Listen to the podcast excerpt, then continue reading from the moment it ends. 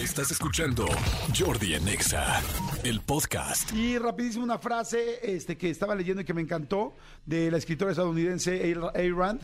Dice, una persona creativa está motivada por el deseo de lograr, no por el deseo de vencer a los demás. Ahí les otra vez. Una persona creativa está motivada por el deseo de lograr, de lograr las cosas, no por el deseo de, vende- de vencer a los demás. Entonces, estoy completamente de acuerdo. Cuando haces algo con pasión, con ánimo, con creatividad, con ganas realmente de que te salga bien, te va bien. Inclusive dicen que cuando alguien tiene muchas ganas de ganar dinero en algo y solamente está pensando en el dinero, no gana dinero.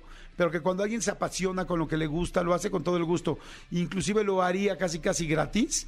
O sea, lo que haces, lo que haces todos los días en tu trabajo, lo harías prácticamente gratis. Digo, hoy necesitas, necesitamos todos mantenernos. Pero la pregunta es, a ver, háganse esta pregunta. Si hoy no tuvieras necesidad, ¿no? O sea, necesidad de comer, de ir al súper, de tal. O sea, si hoy no tuvieras necesidad, ¿harías lo que estás haciendo hoy? O sea, ¿te gustaría producir un programa de tele? ¿Te, te gustaría, perdón, de radio? ¿Te gustaría, no sé, en mi caso, hacer una entrevista eh, a, a un personaje? Eh, ¿Te gustaría estar haciendo lo que estás haciendo? ¿Te gustaría hacer cambios de ropa o te gusta la moda? ¿Te gustaría eh, estar en, una, en un taller?